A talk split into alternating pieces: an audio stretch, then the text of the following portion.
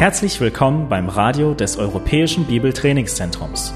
Unser Anliegen ist, dass der folgende Vortrag Sie zum Dienst für unseren Herrn Jesus Christus ermutigt.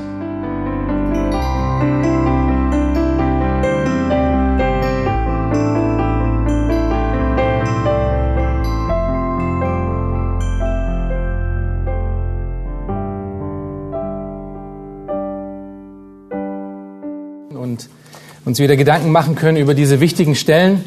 Und ähm, man wünschte sich, dass viele Leute das hören, weil das ist natürlich ein, wie Marco gesagt hat, ähm, eine schwere Stelle, äh, die uns zurechtschneidet, die uns ähm, richtig macht, die uns herausfordert.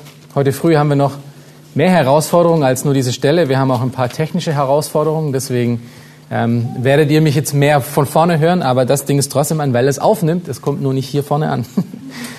naja. Okay, wir sind gerade im Titusbrief, wie die meisten von euch wissen und diejenigen, die Gäste sind, ähm, wissen das jetzt. Wir sind gerade im Titusbrief und schauen uns den, die ersten Verse an. Und wir sind gerade dabei, um herauszufinden, wer unsere Leiter sein sollen. Und wir hatten schon ähm, äh, die ersten paar Predigten darüber gesehen, über seine innere Einstellung, über sein Herz, über seine sexuelle Reinheit, ähm, über seine Familie, wie sie aussehen soll, dass, dass die Familie gerade das Feld ist, auf dem er sich ähm, qualifiziert oder disqualifiziert in erster Linie. Das waren die ersten beiden Charaktereigenschaften, sein inneres Herz, ja, wer er ist, ähm, wenn andere Leute nicht auf ihn schauen. Das kommt in seinem Herz heraus, in seinem Denken, in seinen Augen, auf wen er schaut, auf was er schaut, ob er ungeteilt ähm, auf seiner Frau ist oder ob er überall in der Welt herumschaut oder wie er mit seiner Familie umgeht. Dort kommt dann wirklich äh, die Eigenschaften, das Herz eines Leiters raus. Und dann hatten wir letztens äh, angefangen, uns ähm, mit, mit, der, mit der Predigtreihe, wer soll unsere Leiter sein, dass wir Hirten und Haushalter haben, haben wir uns diese beiden Worte angeschaut, die in Vers 7 beginnen. Wenn ihr ersten, ähm, wird in Titus 1 im ersten Kapitel Aufschlag, Vers 7, denn ein Aufseher muss untadelig sein als ein Haushalter Gottes. Ja, hatten wir uns die beiden Worte Haushalter und Aufseher angeschaut und haben da, haben da gewisse Dinge gesehen, über die ich mich euch gleich nochmal erinnern möchte. Ich möchte aber vorausgehen nochmal sagen, dass ich glaube, jeder, der diese, der so eine Reihe vorbereiten müsste, das ist so ein bisschen wie wenn ich jetzt hier vorne stehen müsste und eine Predigt über Demut halten müsste. Ähm, wer ist denn da schon der Experte? Ähm, wer ist denn schon der Experte hier für diese Eigenschaften und diese Qualifikationen? Ich weiß nicht, wie es euch geht, aber ich finde diese Reihe, diese, diese äh, Serie darüber, sich Gedanken zu machen, wer wir eigentlich alle sein sollten, aber vor allem, wer wir als Leiter sein sollten, finde ich ungemein herausfordernd und ähm, bringt mich dazu, mich wirklich prüfen zu müssen, ob ich wirklich so bin. Und ich hoffe, euch geht's ähnlich. Ähm, und dass wir da an den Punkten, wo wir herausfinden, dass wir nicht so sind, wie Gott uns haben möchte, dass wir da Buße tun und einen anderen Weg einschreiten. Ich möchte euch dazu aber noch mal kurz etwas sagen und eine Frage beantworten, die vielleicht bei euch schon die ganze Woche über und vielleicht auch letzten Sonntag schon angefangen hat, ist, wieso sind denn diese Qualifikationen denn eigentlich so hoch? Muss das denn überhaupt sein? Wir werden einen Teil von dieser Antwort ähm, auch später noch hören, aber ein Teil davon hat damit was zu tun, dass kein, ähm, kein Schüler über seinem Meister ist. Kein Mensch ist über seinem Hirten. So wie die Hirten sind, so wird auch mehr oder weniger auf eine Art und Weise die Gemeinde sich entwickeln. Das hatten wir letztes, letztes Mal schon gesagt. Und ich möchte euch dazu ein Zitat von einem Pastor vorlesen, der im 17. Jahrhundert gelebt hat. Ja, das war damals schon ein Thema. Das war schon immer ein Thema. Ähm, und äh, dieser, dieser Pastor heißt Richard Baxter. Er ist bekannt als einer der Puritaner, also Menschen, die ihr Leben wirklich hervorragend, ähm, vielleicht über alle Maßen hinaus äh, hingegeben nach Gott ausgerichtet haben. Und er hat ein tolles Buch geschrieben. Ähm, Im Englischen heißt er Reformed Pastor, im Deutschen das Predigeramt aus, dem, aus der Sicht eines Puritaners.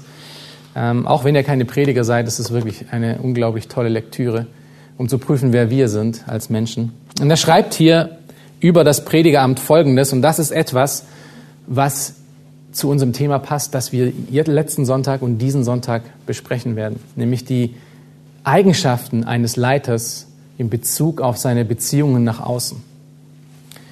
Und er schreibt hier, habt Acht auf euch selbst, damit euer Wandel nicht eure Lehre widerspreche und ihr den Blinden nicht Steine des Anstoßes in den Weg legt, über die sie ins Verderben stürzen. Damit ihr mit eurem Leben nicht widerlegt, was ihr mit eurer Zunge predigt und so selbst dem Erfolg eurer Arbeit am meisten hinderlich seid. Es ist schon ein großes Hindernis für unser Werk, wenn andere Leute in unserer Gemeinde die ganze Woche über insgeheim das zu widerlegen suchen, was, was wir aus dem Wort Gottes öffentlich am Sonntag verkündigt haben, weil wir nicht gegenwärtig sind und ihre Torheit ans Licht zu bringen. Aber viel größer wird ja das Hindernis, wenn ihr euch selbst widersprecht und eure eigenen Werke eurer Zunge Lügen strafen. Oder wenn, was ihr in einer oder zwei Stunden mit dem Mund aufgebaut habt, ihr die ganze Woche mit den Händen niederreißt. Auf diese Weise bringt ihr die Leute dazu, dass sie, äh, dass sie glauben müssen, das Wort Gottes sei nur ein eitles Märchen und Predigen sei nichts anderes als Schwatzen. Wer so denkt, wie er spricht, der wird auch so handeln, wie er spricht. Ein stolzes, herrisches Wort, ein nutzloser Streit, eine geizige Handlung gibt vielen Predigten den Todesstoß und vernichtet viele Früchte eurer Arbeiten. Das ist, um was es geht. Ein einziges dummes Wort, ein einziges eine einzige unüberlegte Handlung macht viel Predigen, viel dieser Worte, die gut sind, zunichte. Es ist einmal mehr wieder eine Erinnerung, dass hier wirklich sehr viel auf dem Spiel steht und dass keine Predigt größer ist als das Leben, was dahinter steckt. Das bedeutet nun nicht, dass, dass äh, Gottes Wort abhängig ist von, von uns Predigern oder von den Leuten, die das verkündigen. Gottes Wort hat Kraft. Und das ist gut so, dass es Kraft hat. Dass Gott äh, stärker ist als unsere Sünde. Das ist ein, eine unglaubliche gute Hoffnung für uns alle, oder? Und so ist auch Gottes Wort. Gottes Wort hat die Kraft, uns zu verändern. Und sie hat auch die Kraft, Menschen zu verändern, auch wenn die Menschen, die es geben, nicht unbedingt die Perfekten sind, die das ausleben. Aber es ist einmal mehr eine Erinnerung daran, dass ich mit meinen Worten das widerlegen kann, mit meinen Taten das widerlegen kann, was ich mit meinen Worten spreche. Und das ein ganz schlechtes Zeugnis ist für den Inhalt dieser Botschaft und für das Evangelium. Und das kann man auch auf die Ebene von Nichtleitern bringen. Das ist doch meistens oft der Anstoß für Ungläubige, oder? Sie hören uns reden und dann sagen sie, aber schaut mal dein Leben an. Das ist doch immer dieser Kontrast, der aufgebracht wird. Unser Leben und unsere Lehre geht oft auseinander.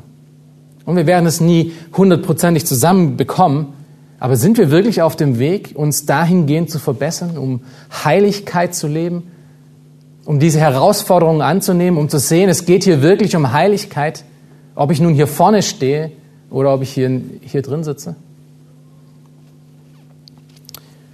Und weil es ebenso wichtig ist für das Wachstum der einzelnen Leute, müssen gesunde Gemeindeleiter diese Eigenschaften aufzeigen, mit denen wir angefangen haben. Wir haben gesehen, dass, dass sie Hirten sein sollen und keine Manager. Das war letztens, am letzten Sonntag, dass sie Haushalter sein sollen und keine Meister.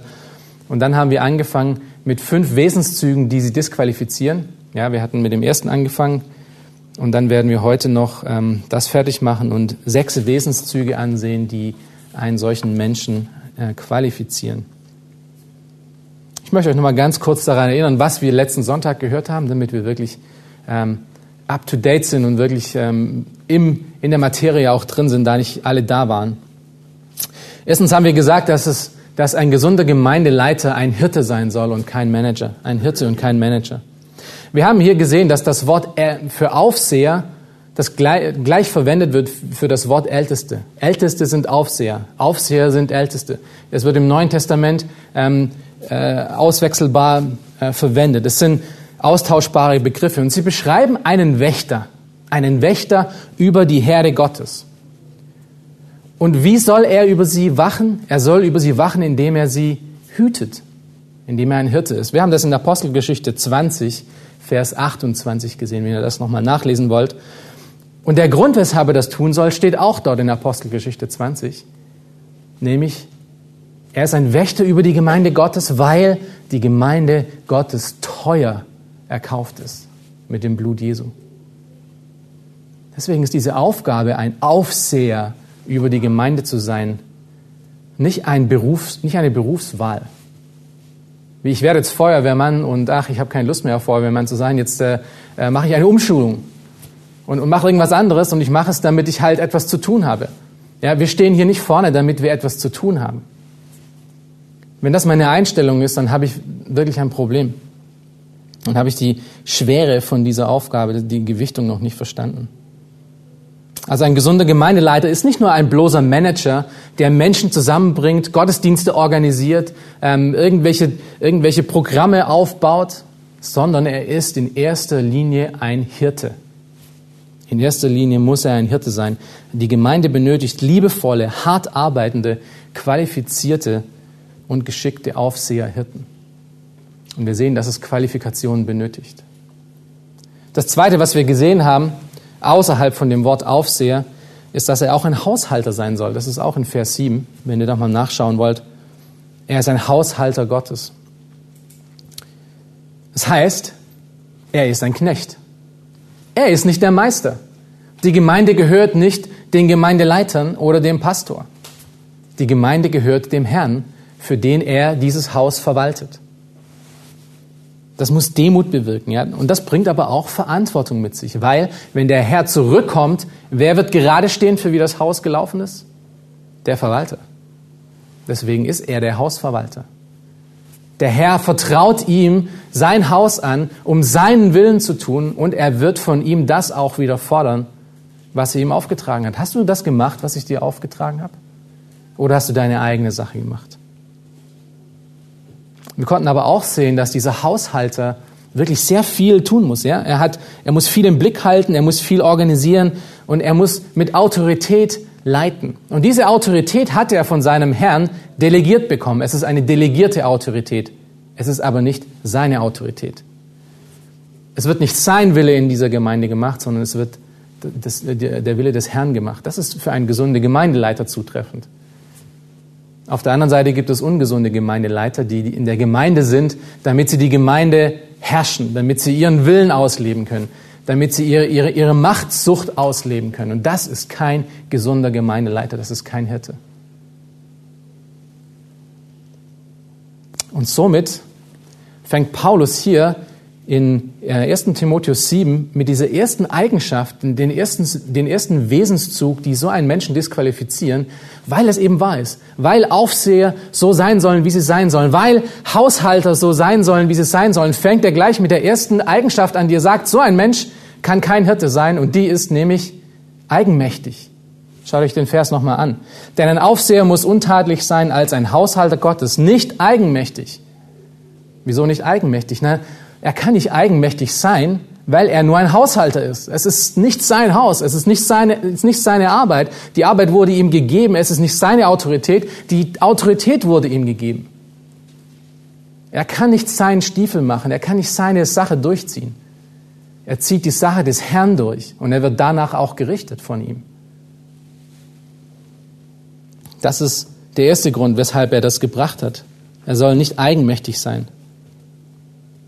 Und ich finde es wichtig zu betonen, dass im, im heutigen Gegensatz zu, wie wir Leiter gerne beobachten, sind die, diese Eigenschaften hier sind wirklich Wesenszüge und keine, ähm, und, und keine ähm, Auflistung von irgendwelchen Kompetenzen. Hast du das studiert? Hast du den Abschluss? Hast du das gemacht? Warst du dort überall? Hast du das gemacht? Wie lange bist du schon drin? Das sind alles Kompetenzen, die man sich zueignen kann. Aber Charaktereigenschaften, Wesenszüge sind Dinge, die der Herr mit deinem Herz in dir machen muss. Und das kannst du nicht in einem Drei-Jahre-Programm lernen. Das kannst du nicht in einem Buch lernen. Du kannst dir kein Buch kaufen und ein Hirte werden. Das muss Gott in deinem Herzen wirken. Das war Stolz, Eigenmacht. Äh, ein guter Hirte, ein guter Haushalter Gottes kann nicht eigenmächtig sein. Und ich hatte gesagt, dass ein eigenmächtiger Mann alles besiegen kann, nur nicht sich selbst. Und das ist wirklich wahr. Er kann wirklich alles erobern, er kann alles schaffen. Er schafft es nur nicht, sich selbst so zu demütigen, dass er genau das ist, was Jesus eigentlich war. Und das Gegensatz dazu, wie Jesus war, hatten wir auch gesehen. Es ist derjenige, der vor seinen vor seinen, ähm, äh, vor, vor seinen Schülern niederkniet und ihnen die Füße wäscht. Die Fußwaschung Jesu, ist das krasse Gegenstück zu einem Diotrephes, den wir uns auch angeschaut haben. Und ihr könnt euch vielleicht noch daran erinnern, dass es sich anhört wie eine Krankheit. Ja, jemand, der an Diotrephes leidet, möchte immer der Erste sein. Er nimmt keinen anderen an. Er ist derjenige, der immer alles, der immer alles selber machen muss. Er ist derjenige, der alles führt und leitet und kein Mensch kann ihm ins Zeug reden, weil er weiß ja alles besser. Das ist wie Diotrephes war. Und Jesus Wesenszüge sind so gegensätzlich dazu. Also ein gesunder Gemeindeleiter kann nicht eigenmächtig sein. Das ist das, was wir letzte Woche gesehen haben. Nun kommen wir heute zum zweiten disqualifizierenden, zu der zweiten disqualifizierenden Eigenschaft eines Leiters in Bezug auf seine Beziehungen nach außen. Das ist Zorn. Ein gesunder Gemeindeleiter kann nicht zornig sein. Vers 7 nochmal. Denn ein Aufseher muss untadelig sein als ein Haushalter Gottes, nicht eigenmächtig, nicht jähzornig. Und wer von euch, die Chance ist relativ gering, aber wer von euch kennt noch das HB-Männchen? Ja, das, genau, das war eine Werbung, die, ich habe es auch nicht gewusst, dass es so früh angefangen hat, die eigentlich aus den 60ern und 70ern kommt. Ja, so alt bin ich auch noch nicht. Ähm, aber die wurde, die wurde in den 70er Jahren in den, in den äh, Fernsehen verboten, weil damals schon Zigarettenwerbung verboten wurde. HB ist übrigens eine Zigarettenmarke für die allen Heiligen unter euch, die noch nie geraucht haben. Ähm, HB ist eine Zigarettenmarke und ähm, die hatten ihre Werbung noch bis in die 90er in den Kinos und daher kenne ich sie auch. Und ähm, diese Werbung hat mit einem, mit einem Mann zu tun, der heißt Bruno. Und ähm, dieser Mann äh, hat dieses, hat dieses jähzornige Problem. Ähm, es werden immer Alltagssituationen dargestellt. Er sitzt zum Beispiel da und liest seine Zeitung und dann kommt eine Fliege und sie stört ihn und auf einmal fängt er an auszuflippen. Er schlägt mit der Zeitung nach der Fliege, die Vase geht kaputt, der Stuhl fängt um und er fängt an zu dampfen und geht, fliegt in die Luft und dann kommt diese Stimme von, wieso gleich in die Luft fliegen? Nimm doch ein, eine Zigarette und alles wird gut. Also jemand, der jähzornig ist, könnten wir sagen, wenn, wenn wir über jemanden sagen können, der eigenmächtig ist, dass er an Diotrephes leidet, könnten wir über jemanden sagen, der jähzornig ist, dass er an Brunitis leidet. Ähm, also er reagiert auf Stress und Konflikte und Enttäuschungen mit Ärger und mit Wut. Er ist unfähig zuzuhören und, und, und schließt voreilig Schlüsse. Fühlt sich sehr schnell persönlich angegriffen, ist übersensibel und muss sich ständig verteidigen. Das hat was mit Zorn zu tun. Vielleicht hört sich das ja bekannt an. Ja? Nicht nur von Leitern, die ihr vielleicht kennt, vielleicht einfach auch von, euren eigenen, von eurem eigenen Leben. Dieser Zorn, dieser, dieser Jähzorn fördert aber nicht Frieden und Harmonie. Vielleicht kennt ihr das auch aus eurem Leben. Es fördert nicht das Evangelium. Es ist kein gutes Bild von Selbstbeherrschung, kein gutes Bild von Geistesleitung. So ein Mann, der so schnell reagiert, der, von, der an Brunitis leidet, der hat als ältesten Hirtenaufseher nichts zu tun. Er ist von diesem Amt ausgeschlossen. Und Zorn kann sich übrigens auch noch auf eine andere Art und Weise zeigen. Ja, wenn wir jetzt hier an Zorn denken und jähzornig und an Bruno denken, dann, dann äh, denken wir gleich an, an den Menschen, der explodiert, wenn solche Dinge passieren. Es gibt aber noch eine andere, subtilere Art von Zorn, die wir ganz oft verpassen. Die ist, die ist eine passive Art von Zorn. Und das ist, wenn man, wenn man auf Konflikte und Probleme im Leben mit Rückzug reagiert. Wenn man zum Beispiel seinen Partner mit, mit, mit Stille schlägt und ihn dafür bestraft, das ist auch Zorn.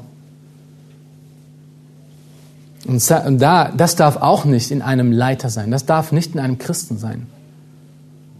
Weil nichts davon trägt zur Lösung des Problems bei, es macht es sogar nur noch schlimmer.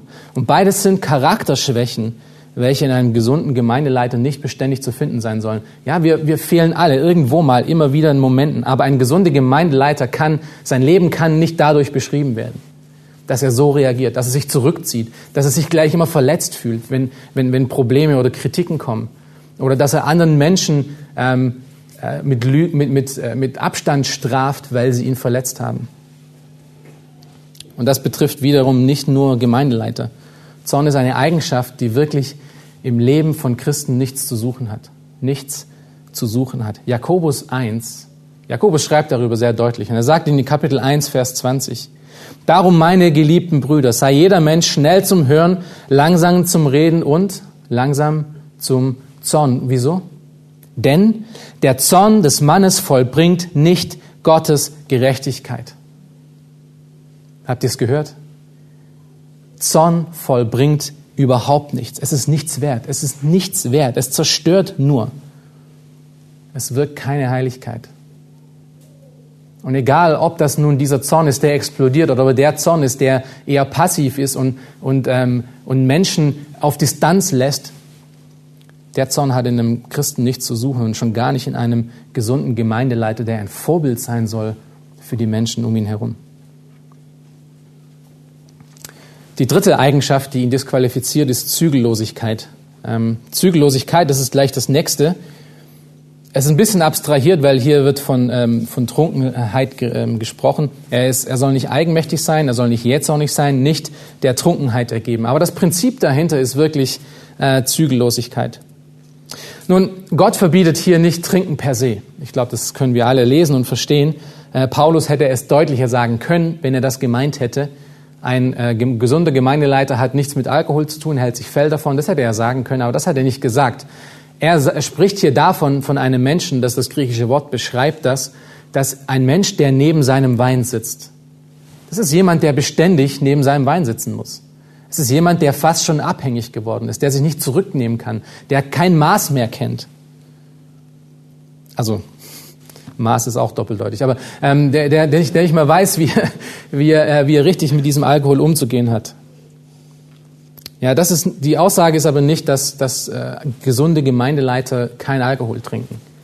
Das wäre auch ein Problem, weil Jesus hat offensichtlich auch getrunken in gewissen Umständen. Ansonsten würden die Pharisäer ihn nicht ein Säufer nennen. Ähm, was, äh, wahrscheinlich hat er das gemacht, wenn er mit Ungläubigen zusammengesetzt, äh, zusammengesessen ist und hat vielleicht mal ein bisschen was getrunken. Das ist also nicht der Punkt. Aber ein gesunder Gemeindeleiter ist nicht ein Säufer, er ist nicht dem Wein, ergeben. Und das ist ja auch der Punkt von Epheser 5, Vers 18. Das kennt ihr vielleicht. Dort steht, und berauscht euch nicht mit Wein. Also hier geht es um Berauschen. Ja, hier geht es nicht um Trinken als solche, sondern hier geht es ums Berauschen. Was Ausschweifung ist, sondern werdet voll Geistes. Wir sollen also voll Geist sein und nicht voll Alkohol. Das ist der Punkt, den Epheser 5 macht. Ist der Punkt, den Paulus hier auch nochmal macht. Ähm, denn ein gesunder Gemeindeleiter muss nüchtern sein. Er muss klaren Verstand haben. Er muss zeigen, dass er sich kontrollieren kann, dass er seine Zügel im Zaum hat, dass er weiß, wo das Maß ist. Aber das trifft natürlich wiederum nicht nur auf Gemeindeleiter zu. Ähm, wir lesen in 1. Timotheus 3 von Diakonen, die haben die gleiche Qualifikation.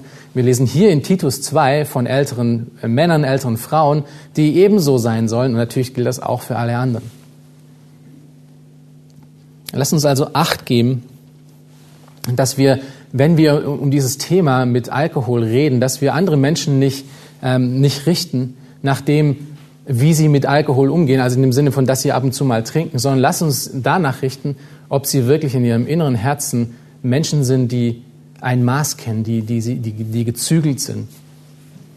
Und das kann für den einen oder anderen auch bedeuten, dass in seinem Umfeld ähm, er sich von Alkohol zurückhält. Das ist ja die Freiheit. Ja, die Freiheit, die wir in Christus haben, ist, dass wir kein Alkohol trinken müssen. Das ist nämlich die Freiheit, die man in der Welt draußen kaum hat. Ich hatte sie damals nicht, das war einfach normal. Äh, die Freiheit, die wir jetzt haben, ist, um, der, um das Willen von jemand anderen, um kein Stolperstein zu sein und zu sagen, ich enthalte mich dieser Sache, aber ich brauche es nicht. Das ist die Freiheit. Und das kann für gewisse Leute und vielleicht auch für gewisse ähm, Leiter in gewissen Umständen auch das bedeuten. Aber das macht ihn nicht besser oder nicht schlechter. Ich glaube, das müssen wir wirklich verstehen. Und die nächste Qualifikation, die ähm, disqualifizierend ist, die nächste Eigenschaft, die disqualifizierend ist, kommt nicht ganz unerwartet nach diesem Punkt, vom, dass er kein Säufer sein soll und kein, ähm, keinem, der im Alkohol ergeben ist. Und das ist, dass er nicht gewalttätig sein soll. Alkohol und Gewalttat geht oft zusammen, oder? Menschen, die vom Alkohol abhängig sind, werden oft gewalttätig. Trunkenheit und Gewalt gehen Hand in Hand. Nur das griechische Wort hier, was hier verwendet wird für nicht gewalttätig, äh, kommt vom Schlagen oder von Hauen. Es wurde sogar oft für, für Boxer verwendet. Ähm, äh, es war umgangssprachlich, also Menschen, die Konflikte mit physischer Gewalt versuchten ähm, zu lösen. Und sowas hat in einem gesunden Gemeindeleiter nichts zu tun. Und wir würden eigentlich das alle verstehen und sagen, ja, ja, das stimmt. Amen. Nächster Punkt. Wir können so schnell nicht weitergehen, weil wir, hier auch gibt es ein Prinzip dahinter. So wie bei Zügellosigkeit, ja, wo es um das Maß geht. Und das ist übrigens nicht nur bei Alkohol so, sondern das geht mit allen Sachen so. Mit Essen, mit Cola, mit äh, Sport. Ja, es gibt auch Menschen, die da keine Zügellosigkeit zeigen können. Sie, sie, sie, sie äh, haben vielleicht die Fahne in der Hand, oh, ich trinke keinen Alkohol, aber sie schaufeln sich das Essen ständig ein. Das wäre das Prinzip dahinter verpasst. Und das Gleiche ist das mit Streitlust. Nicht gewalttätig bedeutet nicht streitlustig zu sein. Und es beschränkt sich nicht nur auf das Physische. Es beschränkt sich hier nicht nur auf physische Gewalt. Was, was verletzt oftmals mehr als, als ein Schlag ins Gesicht? Jakobus hat dazu auch wieder viel zu sagen gehabt. Es sind unsere Worte, oder? Unsere Worte, die Worte, die man zum Menschen redet, verletzen manchmal viel mehr als ein Schlag. Aber das Prinzip dahin ist das gleiche. Ich möchte einen Konflikt lösen mit Gewalt. Ich tue dieser Person Gewalt an durch meine Worte. Ich erschlage sie. Das ist ein Prinzip, was wir von, äh, von Jesus schon kennen. In Matthäus 5 21 bis 22 äh, macht er es deutlich. Er sagt, ihr habt gehört, dass es zu den Alten gesagt ist, du sollst nicht töten, also nicht physisch reagieren mit Gewalt. Wer aber tötet, der wird dem Gericht verfallen sein. Wir sagen, ja, Amen, das kenne ich, ja. Äh, und da bin ich gleich dahinter. Und dann sagt Jesus, ich aber sage euch, jeder, der seinen Bruder ohne Ursache zürnt,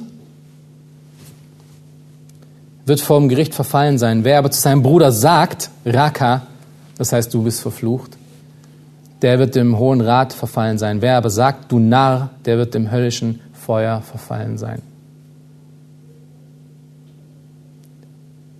Unsere Worte verletzen mehr als physische Gewalt es oft tut. Gewalt, entweder physisch oder irgendwelcher anderer Natur, hat in einem gesunden Gemeindeleiter nichts zu suchen. Diese, diese Taktiken sind, sind beziehungsschädigend und gottlos. Wie gesagt, Jakobus hat auch dazu viel zu sagen. In Jakobus 3, Vers 1 bis 2, und das ist im Kontext von Leiterschaft, schreibt Jakobus, werdet nicht große, in großer Zahl Lehrer, meine Brüder, da ihr wisst, dass ihr ein strengeres Urteiling empfangen werdet. Denn wir alle verfehlen uns vielfach. Wenn jemand sich im Wort nicht verfehlt, so ist er ein vollkommener Mann, fähig, auch den ganzen Leib im Zaum zu halten. Paulus schreibt über den geistlichen Leiter ähm, in 2. Timotheus 2, äh, 24 bis 25, wo er genau den gleichen Punkt macht. Er schreibt dort ähm, und, und achtet mal auch darauf, was er sagt, was das Gegenstück von, von dieser Art von äh, Eigenschaft sein soll. Er schreibt dort in 2. Timotheus 2, 24 bis 25, ein Knecht des Herrn aber soll nicht streiten, sondern milde sein, gegen jedermann fähig zu lehren, geduldig im Ertragen von Bosheiten. Er soll mit Sanftmut die Widerspenstigen zurechtweisen, ob ihnen Gott nicht noch Buße geben möchte zur rechten Erkenntnis der Wahrheit. Das ist, wie ein gesunder Gemeindeleiter aussehen soll. Er soll milde sein, er soll fähig zu lernen, er soll geduldig sein, er soll sanftmütig sein, aber er soll zurechtweisen können mit Gottes Wort. Fünftens, soll ein gesunder Leiter von Gottes Gemeinde nicht habgierig sein. Er soll nicht habgierig sein. Vers 7 nochmal. Denn ein Aufseher muss untadelig sein, als ein Haushalter Gottes, nicht eigenmächtig, nicht jähzornig, nicht der Trunkenheit ergeben, nicht gewalttätig, nicht schändlichem Gewinn strebend. Es ist wirklich interessant, sich hier diese Worte genauer anzuschauen. Die griechischen Worte sind ganz oft in, äh, in, dieser, in dieser Liste eine Zusammensetzung von zwei Worten.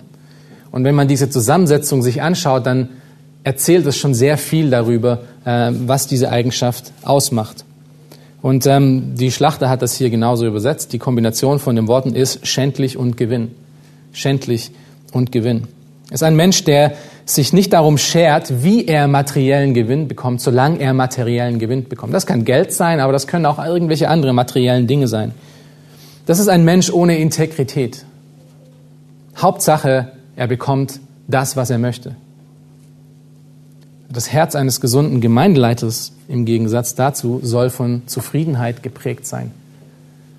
Seine Augen dürfen nicht nach Geld streben. Sein Herz darf nicht nach Geld streben oder nach anderen Dingen. Und leider gibt es aber in, im Kontext von der Gemeinde immer genügend Möglichkeiten, sich da einfach die Zügel zu lassen. Es gibt genügend Leiter, die in der Gemeinde sind, um sich ihre Taschen zu stopfen. Das ist eine traurige Wahrheit, dass sich manch einen Gemeindeleiter mehr gönnt, als was ihm wirklich zusteht.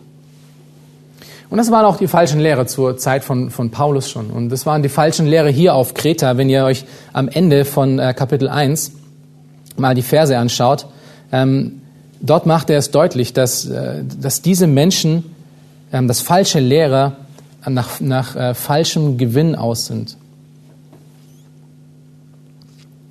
In Vers 11 ähm, sagt er denn, denen muss man den Mund stopfen, denn sie bringen ganze Häuser durcheinander mit ihnen, mit ihren ungehörigen Lehren um schändlichen Gewinnes willen. Das sind falsche Lehrer. Falsche Lehrer bringen das oft mit sich. Sie sind in der Gemeinde und sie tun ihre Dinge, um schändlichen Gewinn zu haben, um, um, um Geld rauszuziehen. Ja, wie viele Scharlatane kennen wir aus dieser ganzen, aus dieser ganzen Richtung, die nur darauf aus ist, äh, die, die eigentlich immer sagt, wenn, wenn, ihr, wenn ihr seht, wenn ihr, wenn ihr viel seht, wird euch, wird euch Gott ganz viel geben und ihr werdet viel ernten. Das passiert natürlich so nicht, weil das ist nicht ein Prinzip, was die Bibel lehrt, in dem Kontext nicht. Der Einzige, für den das wahr ist, ist er selber, weil sie sehen und er erntet viel. Aber so ein Mensch kann kein gesunder Gemeindeleiter sein.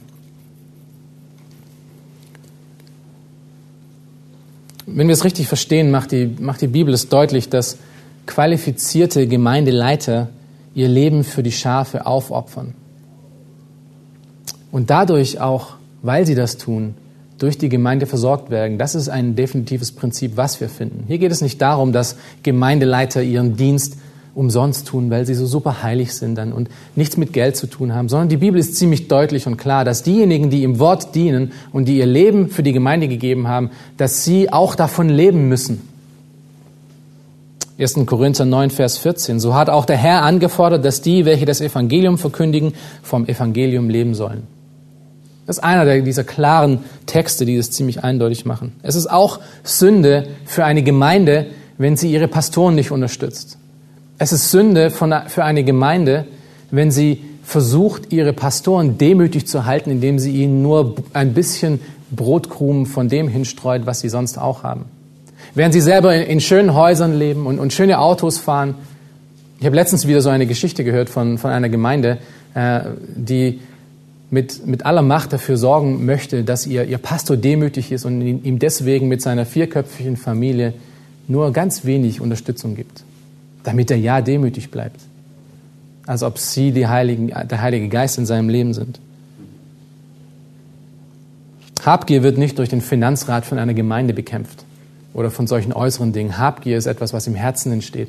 Es hat etwas mit Zufriedenheit zu tun. Deswegen habe ich nochmal gesagt, ein gesunder Gemeindeleiter muss jemand sein, der mit allem zufrieden ist, ob er viel oder wenig hat. So wie Paulus es gesagt hat. Ich habe gelernt, in allem zufrieden zu sein.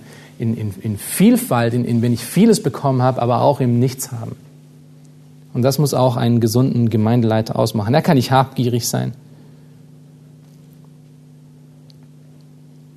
Petrus schreibt in 1. Petrus 5, Vers 2 über die Leiter, hütet die Herde Gottes bei euch, in die mir nicht gezwungen, sondern freiwillig auf sich übt, nicht nach schändlichem Gewinn strebend, sondern mit Hingabe. Wir stehen hier vorne nicht, damit wir Geld verdienen. Es geht nicht darum. Hier geht es darum, dass wir eine Berufung haben, dass Gott uns das auf das Herz gelegt hat. Aber wenn jemand hier vorne steht oder in irgendeiner anderen Gemeinde und dort steht, weil er dadurch ein, ein, ein sicheres Umfeld hat, weil er dadurch ähm, äh, genügend Geld in, in, in sein Bankkonto bekommt und sonst sein Leben gut ausleben kann und halt sonst einfach seine Arbeit verrichtet in dem Sinne von, er muss halt sonntags ein bisschen was reden und er muss ab und zu mal mit Leuten sprechen und sie besuchen. Das ist kein gesunder Hirte. Paulus bringt das im ersten Timotheusbrief äh, auf einen sehr guten Punkt und hört mal dazu. Er sagt, es ist allerdings die Gottesfurcht eine große Bereicherung, wenn sie mit Genügsamkeit verbunden wird. Denn wir haben nichts in die Welt hineingebracht und es ist klar, dass wir auch nichts hinausbringen können. Wenn wir aber Nahrung und Kleidung haben, so soll uns das genügen. Denn die, welche reich werden wollen, fallen in Versuchung und Fallstricke und viele törichte und schädliche Begierden, welche die Menschen im Untergang und Verderben stürzen. Denn die Geldgier ist eine Wurzel all, alles Bösen. Und etliche, die sich hingegeben haben, sind vom Glauben abgeirrt und haben sich selbst viel Schmerzen verursacht. Ein gesunder Gemeindeleiter kann nicht habgierig sein. Und das waren diese fünf Eigenschaften, die einen Menschen, einen, einen Mann definitiv davon disqualifizieren, so wie wir es schon gesehen haben bei sexueller Unreinheit und auch wenn ein, ein Mann seine Familie nicht unter, ähm, äh, sein, sein Haus nicht ordentlich halten kann. Als nächstes werden wir ein paar positive Eigenschaften sehen von einem gesunden Gemeindeleiter. Und das sind sechs Wesenszüge, die ihn qualifizieren dafür, die definitiv auch da sein müssen. Schaut, schaut euch Vers 8 an, wir lesen ihn kurz zusammen. Er soll nicht diese fünf Dinge sein, ja. Er soll, sondern, in Vers 8, gastfreundlich sein, das Gute lieben, besonnen, gerecht, heilig und beherrscht.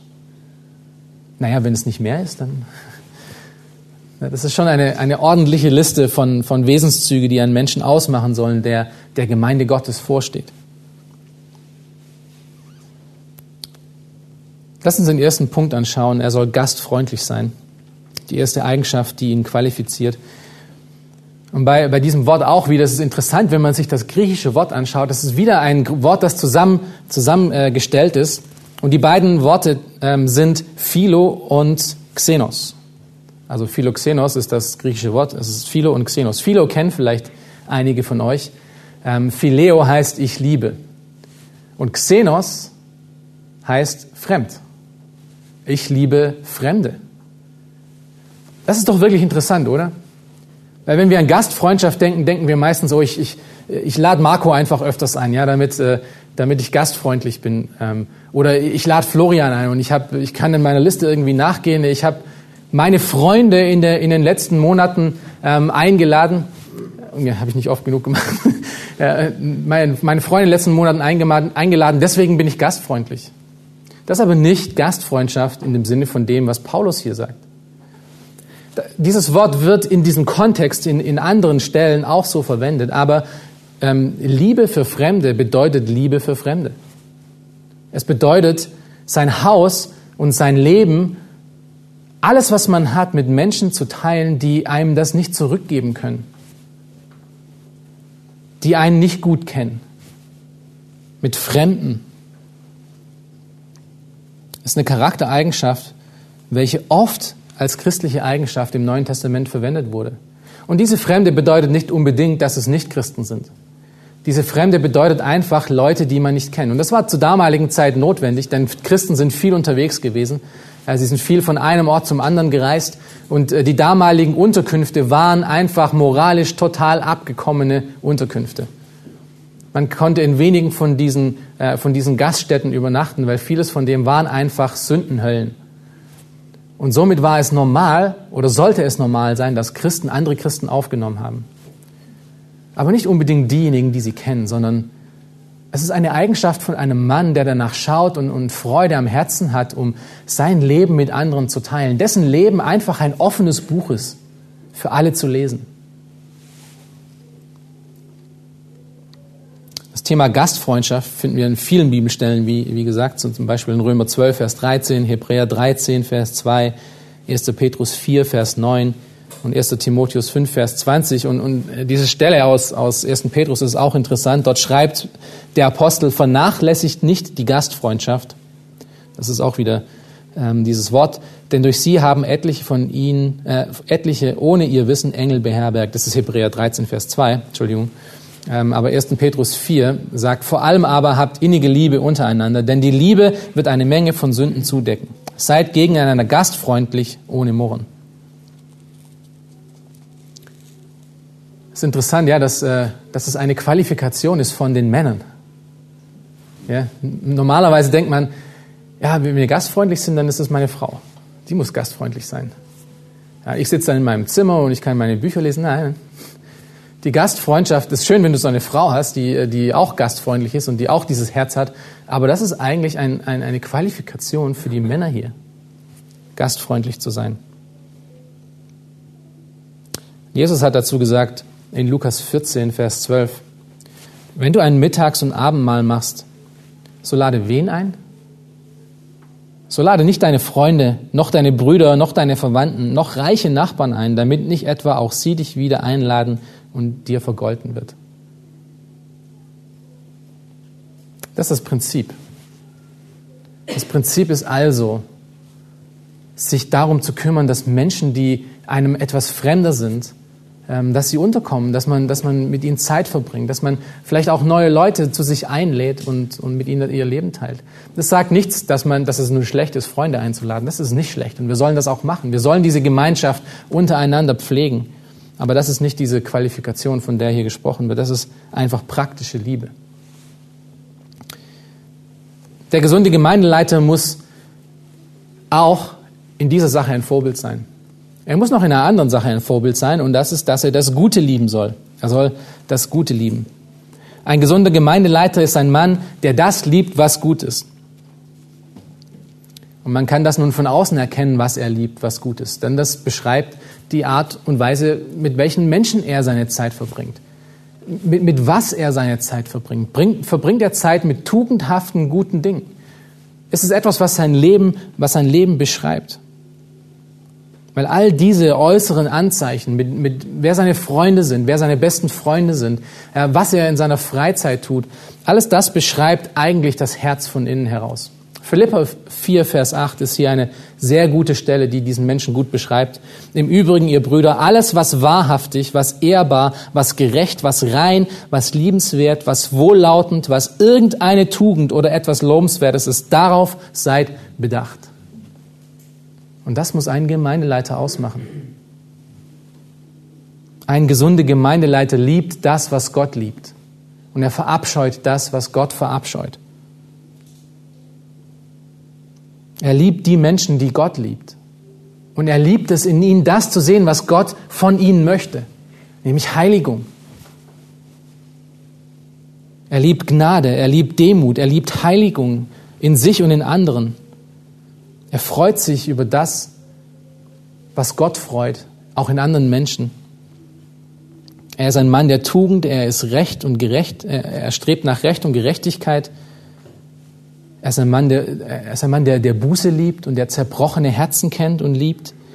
Er ist ein Mann, der, der Treue lobt, der, der ähm, an Tugenden denkt und, und Treuheit und, und Demut und Heiligkeit und der nach Gottes Ehre strebt. Das ist einfach jemand, dem Philippa 4, Vers 8 ständig im Kopf ist. Sei auf das bedacht, was tugendhaft ist. Drittens, ein gesunder Gemeindeleiter muss besonnen sein. Besonnen. Das Wort besonnen, das haben wir schon öfters gehört und das werden wir auch noch öfters hören und sehen. Aber was bedeutet es denn, besonnen zu sein? Ja, wir lachen immer, wenn wir in Titus 2 davon lesen, dass es nur eine, eigene, äh, nur eine einzige Eigenschaft gibt, die die jungen Männer lernen müssen, und das ist Besonnenheit. Aber was bedeutet es denn, besonnen zu sein? Wiederum hier ist es hilfreich, äh, dieses zusammengesetzte Wort sich anzuschauen im Griechischen. Und ich weiß, ihr habt jetzt so viel vom Griechischen gehört, ihr werdet vielleicht heute Mittag zum Griechen essen gehen. Ähm, also die, die beiden Wörter, die dieses eine Wort hier ausmachen, ist Verstand und Erretten. Verstand und Erretten. Das ist das Wort, das hier beschrieben wird. Es geht hier also um, ein, um einen Mann, der rettende Gedanken hat in seinem Kopf. Oder jemand, der vernünftig ist. In anderen Worten, es ist ein Mann, der seine Gedanken unter Kontrolle hat, dessen Gedanken nicht mehr weltlich sind, dessen Gedanken nicht nach Dingen streben, die Gott nicht gefallen, der nicht albern ist, der nicht kindisch ist, es ist jemand, der besonnen ist. Es ist ein, ein, Mann, der bedacht ist, einer, der beständig und überlegt in Weisheit ähm, redet und das an den Tag bringt. Es ist jemand, der mit einer, einer entspannten und ruhigen, disziplinierten Art an Dinge herangeht, der nicht immer explodiert oder äh, ins, ins Voreilige schießt, dessen Beurteilungen behutsam überlegt sind, dessen Überlegungen wirklich Tiefgang haben. Wenn man mit ihm redet, hat man wirklich das Gefühl, da hat sich jemand wirklich Gedanken gemacht. Er ist nicht ein Cowboy, der bei jeder Gelegenheit einfach auf der Hüfte, herausschießt, nur damit er etwas gesagt hat. Die Sprüche haben viel dazu zu sagen, zu Menschen, die einfach nur so etwas von sich geben. Es ist ein Mann, der wirklich bedacht ist. Er ist nicht der Pausenclown. Er zieht keine voreilige Schlüsse. Es ist ein Hirte. Ein Hirte, der wirklich ernsthaft ist, der bedacht ist, der freundlich ist und der, der auf eine liebevolle Art und Weise Dinge auch auseinanderhalten kann. Wann rede ich, wann rede ich nicht? Das ist, das ist ein Problem unserer Jugend, oder? Deswegen steht es auch in Titus 2 für die jugendlichen Männer. Das ist ein, die einzige Sache, die sie da zu beachten haben. Seid besonnen. Überlegt, redet nicht ständig, agiert nicht einfach nur, sondern denkt drüber nach. Und so sollen unsere Leiter sein. Viertens soll er gerecht sein. Ein gesunder Gemeindeleiter ist jemand, dessen Leben vor Gott als gerecht dasteht. Das ist, was, was hier ähm, gemeint ist. Es ist ein gerechter Mann, der nach Gottes Standard lebt. Nicht nach unserem Standard, was gerecht ist, sondern nach Gottes Standard, was gerecht ist. Es ist äh, das Wort beschreibt hier jemanden, äh, auf den Gott schaut und von ihm sagt, hast du diesen Menschen gesehen? Er, er ist gerecht vor mir. Könnt ihr ein Beispiel denken? Es gibt ein wunderbares Beispiel in der Bibel, wo Gott genau das sagt, und das ist in Hiob. Äh, Gott spricht über Hiob in Hiob 1, Vers 8 und er sagt, da sprach der Herr zu Satan, hast du meinen Knecht Hiob beachtet? Denn seinesgleichen gibt es nicht auf Erden, einen so untadeligen und rechtschaffenen Mann, der Gott fürchtet und das Böse meidet. Beschreibt das dein Leben? Könnte Gott das über dich und über mich sagen? Das ist, was es bedeutet, gerecht zu sein. Und so soll ein gesunder Gemeindeleiter sein. Ein gesunder Gemeindeleiter muss so sein, dass wenn du Gott fragen würdest, er das auf eine Art und Weise zumindest über dich sagen könnte. Er ist vor mir rechtschaffen. Es ist jemand, der in Gottes Furcht lebt.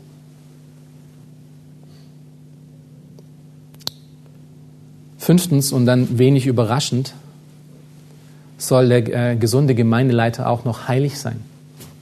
Heilig. Paulus verwendet hier nicht das, das normale Wort für heilig, was er an anderen Stellen verwendet. Das Wort, was er hier verwendet, ist, ist eine Steigerung von heilig. Oh je. Es äh, bedeutet im höchsten Maße heilig. Und er verwendet genau dieses Wort ganz oft in Bezug auf Jesus.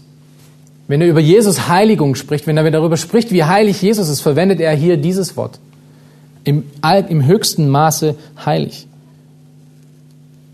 Und das finden wir in Apostelgeschichte 2, Vers 27, 13, Vers 35, Hebräer 7, Vers 26 und auch in Offenbarung, wo es immer über Jesus geht. Er ist der Maßstab, er ist der Standard, um was es geht in Heiligung. Ein gesunder Gemeindeleiter ist also ein Mann, dessen inneren Standard so hoch ist, der nicht nur nach Heiligung strebt, sondern nach übermäßiger Heiligung. Es ist jemand, der im höchsten Maße damit beschäftigt ist, sein Leben danach auszurichten, Gott zu gefallen. Und dieses Wort allein hätte eigentlich genügt, um all die Eigenschaften zusammenzufassen. Ein heiliger Mann, ein heiliger Wandel, hingegeben, ernsthaft, gottesfürchtig. Und letztlich muss er noch beherrscht sein. Ein gesunder Gemeindeleiter hat Kontrolle über sein Leben.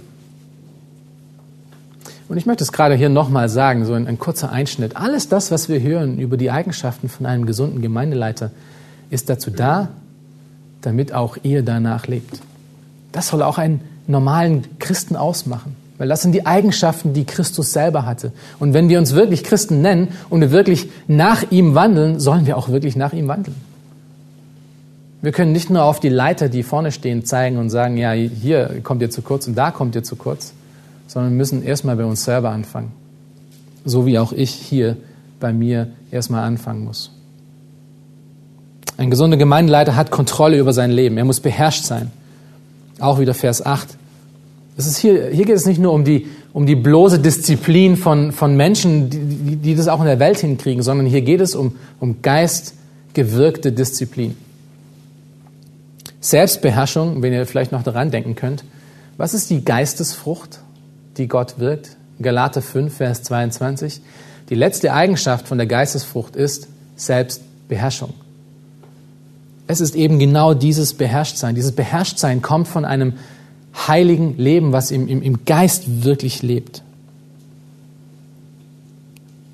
John MacArthur, äh, den ich auch dazu gelesen habe, ähm, in Vorbereitung zu all dem, er macht diese Eigenschaft, der macht eine interessante Beobachtung zu dieser Eigenschaft.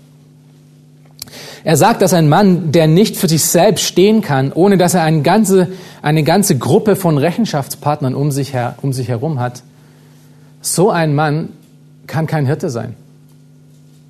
Versteht ihr, was er sagt?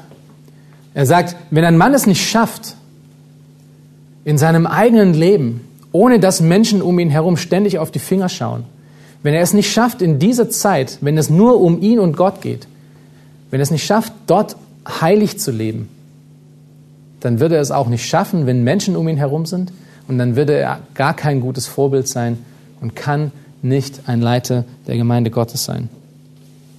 Die Wesenszüge eines echten Hirten kommen nämlich von innen heraus. Das sind nicht äußere Dinge, die man wie, wie Äpfel an einem Baum pflücken und, und ranstecken kann. Äh, zumindest eine Kopie von Äpfeln mit irgendwelchen Tesafilm. Sondern das muss wirklich von, un, von innen herauskommen. Und glaubt mir, wenn jemand sündigen möchte, dann wird er sündigen. Auch wenn er 50 Leute um ihn herum hat, die, die 24-7 auf ihn schauen. Wer sündigen möchte, wird sündigen. Versteht mich hier nicht falsch. Rechenschaftspartner sind wichtig. Und, und sie werden, es wird uns auch geboten, dass wir aufeinander aufpassen. Das ist auf jeden Fall wichtig. Aber hier geht es um eine Eigenschaft, um den Wesenszug eines Mannes oder eines Menschen, der auch ohne diese externe Komponenten einen heiligen Wandel führen kann. Ihn kannst du in irgendwelche Gegenden stecken und du weißt, er wird einen heiligen Wandel führen, weil er von innen heraus so motiviert ist, weil er von innen heraus diese Person ist, die Gott von ihm möchte, dass er, dass er sein soll, dass, dass er diese Menschen nicht unbedingt nötig hat. Wir brauchen alle einander. Wir müssen auch, die Sünde ist, ist, ist, ähm, versteckt und, und unser Herz ist, ist trügerisch und wir wissen das alles. Aber hier geht es einfach um diese innere Motivation, diesen inneren Antrieb nach Heiligung. Das muss einen Mann auszeichnen, der ein Hirte und ein Vorsteher im Haus Gottes ist. Abschließend möchte ich noch sagen, dass Paulus hat hier in, in, in, diesen Worten, in diesen wirklich sehr wohlgewählten Worten, den Standard für einen gesunden Gemeindeleiter ziemlich hochgehängt, oder? Er muss sowohl Gottes Wort als auch Gottes Familie lieben. Er muss weise, besonnen sein. Er muss nach Gottes Wort wandeln. Sein Leben muss nach Gott hin ausgerichtet sein und sich nach ihm ausstrecken. Er muss das Gute und die Tugenden lieben und er muss selbst beherrscht sein. Und du fragst dich dann vielleicht nochmal, wieso ist denn diese Messlatte denn so hoch? Und die Antwort, die wir ja schon aus, aus Baxter gehört haben, und, und die Antwort, die wir auch gleich nochmal sehen werden, ist, diese Messlatte ist so hoch, weil diese Messlatte für euch so hoch ist. Diese Messlatte ist für die Leiter und Führer der Gemeinde so hoch, weil das Gottes Wille für dein Leben ist. Dass du so dich veränderst, dass du in das Ebenbild Gottes verändert wirst. Diese Eigenschaften sollen in dir gefunden sein und deswegen müssen sie in den Gemeindeleitern vorhanden sein. Weil wenn sie das nicht sind, ist die Chance, dass es bei euch ist, relativ gering. Versteht ihr, wieso diese Anforderungen so hoch sind? Es reicht nicht einfach nur hier zu sitzen und, und, und darüber zu nachzudenken, wo sind meine Gemeindeleiter das? Mal schauen, ob sie das wirklich sind. Das sollten wir alle tun. Wir müssen daran erinnert werden, dass dieses eine Anforderung an unser eigenes Leben ist. Gott ist um dein Wachstum besorgt. Und er ist so besorgt darüber, dass er diese Messlatte so hoch hängt, was Gemeindeleitung anbetrifft. Aber vielleicht hier noch ein zusätzliches Wort. Wenn wir nach Vorbildern im Glauben schauen, schauen wir da nach Perfektion? Ja und nein. Wenn wir nach Vorbildern im Glauben schauen, denken wir natürlich an Jesus. Und Jesus war vollkommen perfekt. Aber wer von uns schafft es, wirklich jeden Tag wie Jesus zu sein? Wir alle sind auf einem Weg. Heiligung ist ein Prozess. Wir wissen das. Das passiert nicht von heute auf morgen. Es ist ein Prozess, der jeden Tag stattfindet. Und all die Vorbilder, die wir im Glauben haben, ohne Ausnahme in der Bibel, sind Menschen, die diesen Prozess beschreiben. Schaut euch einfach mal Abraham an.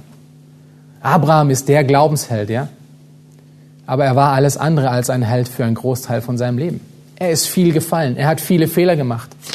Er war bereit, seine Frau an einen König zu verkaufen, nur um seine eigene Haut zu retten. Und viele andere Dinge.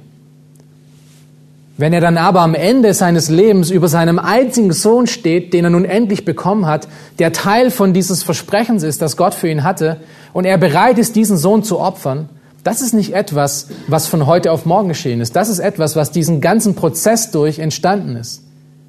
Vertrauen in Gott und Heiligung in Gott. Und so sollen auch unsere Vorbilder sein.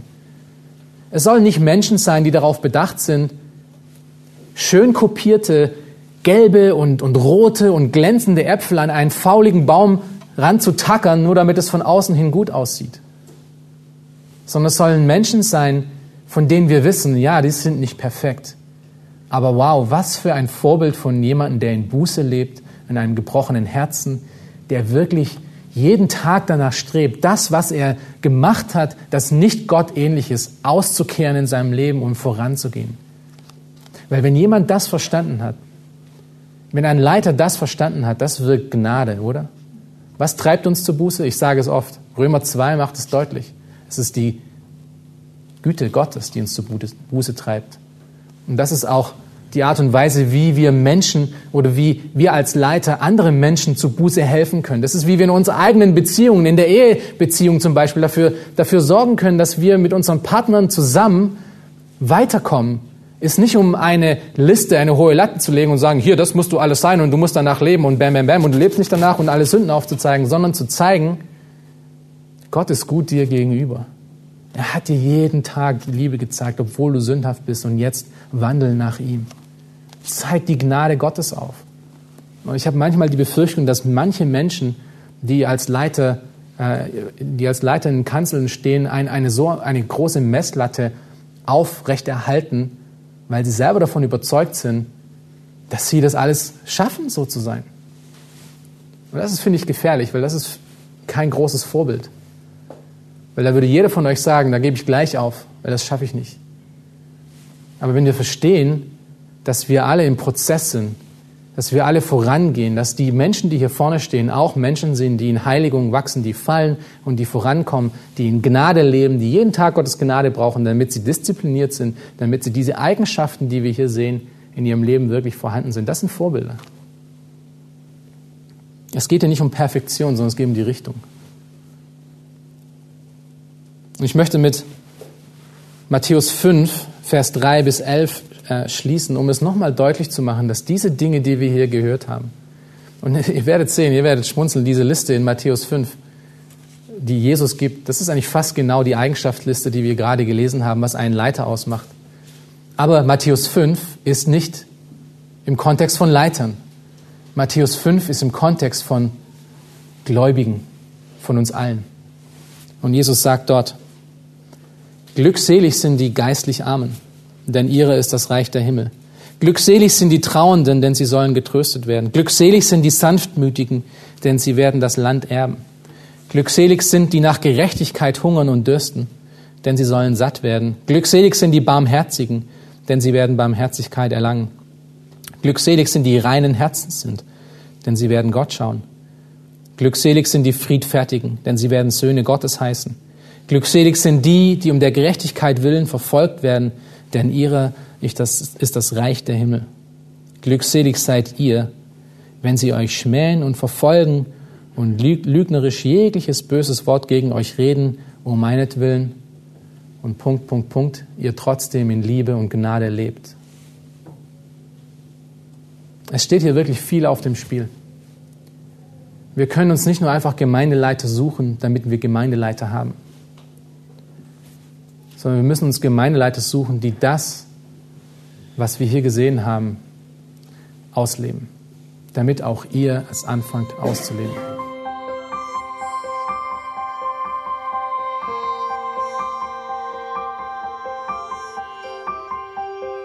Auf Wiederhören und bis zum nächsten Mal beim EBTC Radio.